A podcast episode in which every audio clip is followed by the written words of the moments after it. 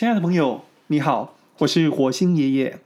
今天我来继续为你讲《给下一个科学小飞侠的三十七个备忘录》第三十五篇：意外的时间摆渡者。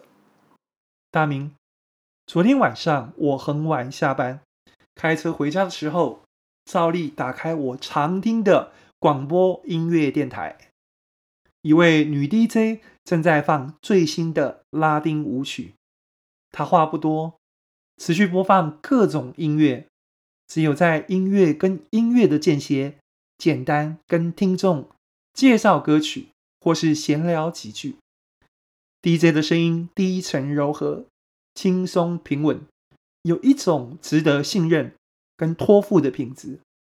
他专注在音乐的播放，跟听众维持一个亲切。舒服的距离，他在麦克风那一端，我和许多人在另外一端。我们知道他，他不知道我们。我们这些听众也彼此互相不认识。每天我们在同一个时间，无心或是习惯性地，一个人一个人坐在收音机旁，个别凝聚在一起。这是什么样的情景呢？好像我们是一群买了票准备搭船过河的游客，一同上了渡轮，准备从河岸的这一头过到河流的那一头。我们跟着渡轮前进，看着各自的风景，既不想认识谁，也不想跟谁打招呼。夜间的女 DJ 于是成了一个时间的摆渡者，他把我们从这个时间。平安地送抵达下一个时间。我不是一个忠实的听众，我只是一个在晚间需要音乐的时候打开收音机的人。然而，我可以期待的是，只要在晚上这个时间点打开收音机，调对电台频率，我就会听见他的声音，他播放的音乐，经历他的摆渡。这是一项。明确可期的安排，在不确定的生活中，我因此感到一些安慰。上个周末，我一个人带了报纸，在离家不远一所大学附近的咖啡馆喝咖啡。我慢慢地翻阅报纸，在我把报纸翻到副刊的时候，我看到角落里有一个年轻人端了咖啡坐下来。打开他的原文书，一边看一边把奶精跟糖加进咖啡，然后拿起搅拌棒搅拌。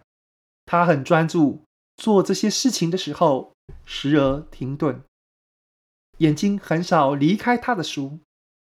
调理完咖啡，他把搅拌棒留在咖啡杯里，慢慢端起小杯子，小啜了一口，然后。手握杯子，在空中停了好几秒钟，才把杯子放下来，继续看他的书。我忘了报纸，一直看着他，被他举杯喝咖啡的动作传染，也拿起咖啡喝了一口。时间大概过去一分钟，等我回到报纸上，复看那些文字，第一时间并没有跳进我的眼里。有几秒钟短暂的间歇，我脑海里突然插播了学生时代的一些景象：我在图书馆念书的样子，在咖啡馆看着窗外城市，在学校的宿舍电脑桌前赶作业。这些画面像一部快速剪接的 MV，在我眼前闪过。当时咖啡店里还有许多人。有一对中年夫妻坐在沙发上，和他们一条贵宾狗。那条狗一直在女主人旁边安安静静地趴着。还有两个年轻人，各自带了很炫的笔记型电脑，在咖啡馆做功课。现在我知道，那一分钟的时间，那个年轻的学生也成了一个摆渡者。他把我从咖啡馆的一份报纸。送回我年轻时候当学生的日子。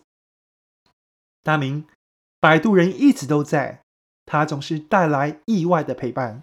我们其实没有那么孤单。南宫博士。